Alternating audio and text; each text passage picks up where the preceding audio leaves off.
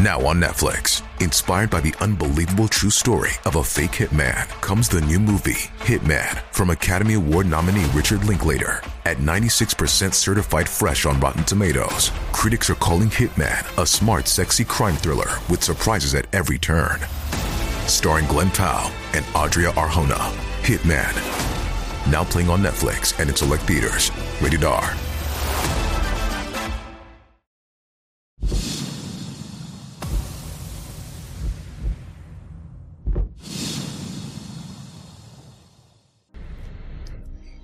大家好，欢迎大家观看今天的节目。在我们的生活中，常常能看见那些因为放不下执念而越陷越深，最终走向了极端的事迹。其实，有时候学会放下，并不是一件多么可耻的事情。相反，一味逃避、不肯与自我和解，甚至伤及家人，这才是人生中最大的诅咒。今天，小编就要和大家聊聊如何学会放下。在开始今天的内容之前，请大家点点订阅和小铃铛，点赞是对小编的最大支持，谢谢大家。小编前段时间看到了一条新闻，心里唏嘘了很久。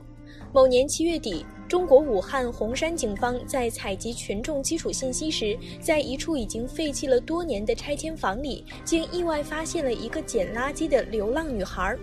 女孩衣衫褴褛，连身份证也丢了。他一个人独自住在一个自己搭建的简易窝棚里，而他身边堆满着各种他收集来准备卖钱的垃圾。当时民警看到这个情况后觉得不对劲儿，于是便上前询问他：“你是哪里人？老家住在什么地方？来这里是干什么的？”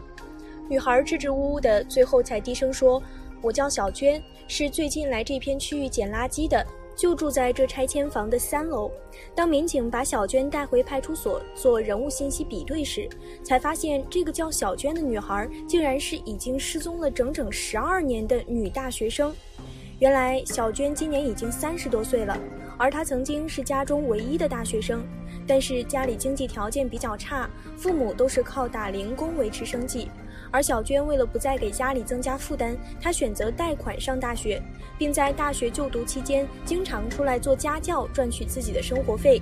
在父母的眼中，女儿乖巧向上，可是没人知道经济上的困顿给内向的小娟施加了多么巨大的压力。二零零七年从武汉某知名高校毕业后。小娟准备留在武汉工作，可是不幸的是，她的工作一直不如意。在一次找工作的路上，又不小心把身份证弄丢了。种种遭遇，最终让小娟的心理彻底崩溃了。她觉得自己对不起父母多年的培养，但是她又不想自己再成为家庭的累赘，于是竟然毅然断了和家人的联络，在武汉靠捡垃圾卖废品来维持生计。小娟她这一别就是整整十二年。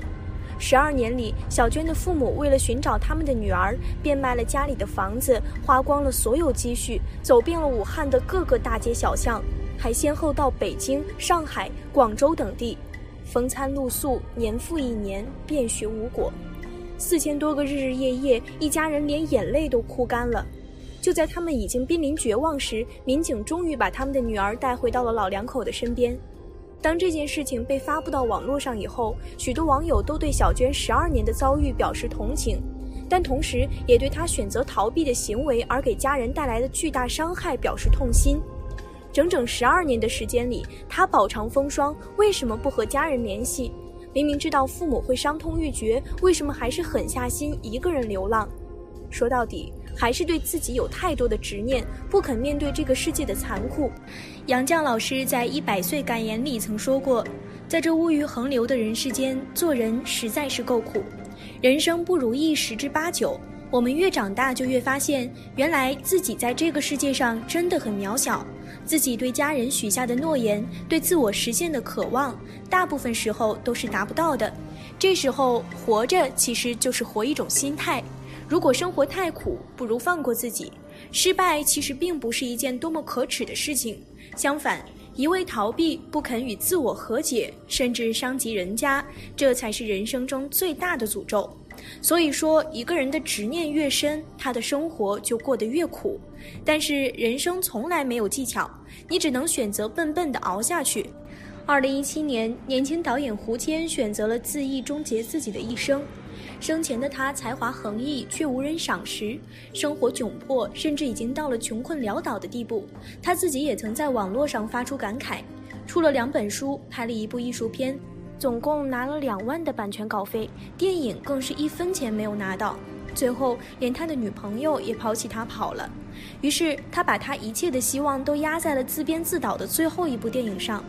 可是，他人生中最后的一部电影，却在与制片方的争执与矛盾中，渐渐走向了破产。于是，在奔走无果后，这个在人们面前充满了阳光的大男生，默默整理好头发和笔记，在楼道里用一根绳子与这个世界诀别，享年二十九岁，任何遗言都没有留下。五个月后，胡谦导演的遗作《大象席地而坐》在柏林电影节横空出世，一举拿下最佳影片大奖。评委称赞这部作品的艺术水准甚至已经达到了大师级别。可惜的是，胡谦却已经看不到这些了。每个人的一生中都会经历峰高谷底，有的人高开低走，而有的人厚积薄发。可是，真正考验一个人的，并不是所占山峰的高度，而是触底反弹时的硬度。最可惜的是，不是我们这一辈子碌碌无为，而是我们明明还在爬坡的过程中，却最后选择了绝望的放手。有句话说得好：“落在一个人一生中的雪，我们不能全部看见。”每个人都在自己的生命中孤独的过冬。人这一生，总有被现实打耳光的时刻。多少人表面光鲜亮丽，其实内心却已经千疮百孔。那么，这样碎片的生活该怎么熬呢？八十岁高龄的导演楚原曾在香港金像奖颁奖典礼上给出了答案：任何人，无论你昨天多风光，无论你昨天多失意，明天天亮的时候，你一样要起身做回个人，继续生活下去，因为明天总比昨天好。这就是人生。其实过好一生没有什么技巧。就是笨笨的熬。当你咬牙在黑暗里坚持的时候，一回头才发现已经走了很远的路。不知道从什么时候开始，焦虑似乎就成了这个时代的主题。当今我们这个社会鼓吹成功，鼓吹绝对的理性，鼓吹超人。当你想坚持不住的时候，就有人告诉你一些所谓的谏言。格局大的人不会在意眼前的痛苦，你的同龄人正在抛弃你，年轻人正在赶超你。这个世界不会在乎你的眼泪，于是面对生活，我们越来越不喜欢笑了，越来越习惯垂头丧气。其实生活里的许多压力是我们自我施加的，有些苦是根本不必去吃的。说到底，很多时候我们之所以活得那么辛苦、那么狼狈，是因为我们活在了这个社会施加的标配里。比如同事去了欧洲游玩，在你面前炫耀。于是你暗暗发誓，一定也要去欧洲体验一番。再比如，朋友有了豪宅娇妻，你心里更是羡慕，于是一股脑背上巨额债务也去跟风。还有离家十二年的小娟，就算只是回到老家找一份微薄的工作度日，不也比在武汉独自一个人默默承受物质与精神的双重折磨要好得多？爱因斯坦曾说过，有价值的东西不一定都能被计算。能够被计算的东西不一定都有价值。每个人都有自己生活的节奏，有些东西对别人而言是必须的，对你来说就是多余的。别让自己活在别人的眼光和节奏里，也不要让一些所谓的人生标配拖垮你。大陆有一部综艺节目《奇葩说》里的主持人马东曾说过这么一段话：齐白石有幅画很贵，买不起，画着的是一个岛上挂着各种网。一间小屋，还有一颗落下去的太阳，提着一行字：“网干酒醉，洗脚上床，哪管门外有斜阳。”你上进了就不会错过吗？一样都会错过的。人生的真相就是不断轻轻的放下。生活是一笔糊涂账，我们能算清的只有自己的酸甜苦辣。活在自己的节奏里，其实一点儿也不丢人。即便我们不曾策马扬鞭，依然可以过好这一生。人生没有什么过不去的坎儿，只有想不通的人。调整好自己的心态，也许一碗清淡稀粥，也能让你吃出玫瑰花的芬芳。小编曾经听人说过这么一句话：在我们苦涩的人生里，你要懂得放过自己。在这短短的一生中，即使再艰难困苦，也许扛着扛着就过去了，也许哭着哭着就笑了。在坎坷人生里，要懂得取悦自己。也许走着走着就平坦了，也许痛着痛着就好了。在迷茫世界里，要懂得释放自己，也许放着放着就想开了，也许熬着熬着就活明白了。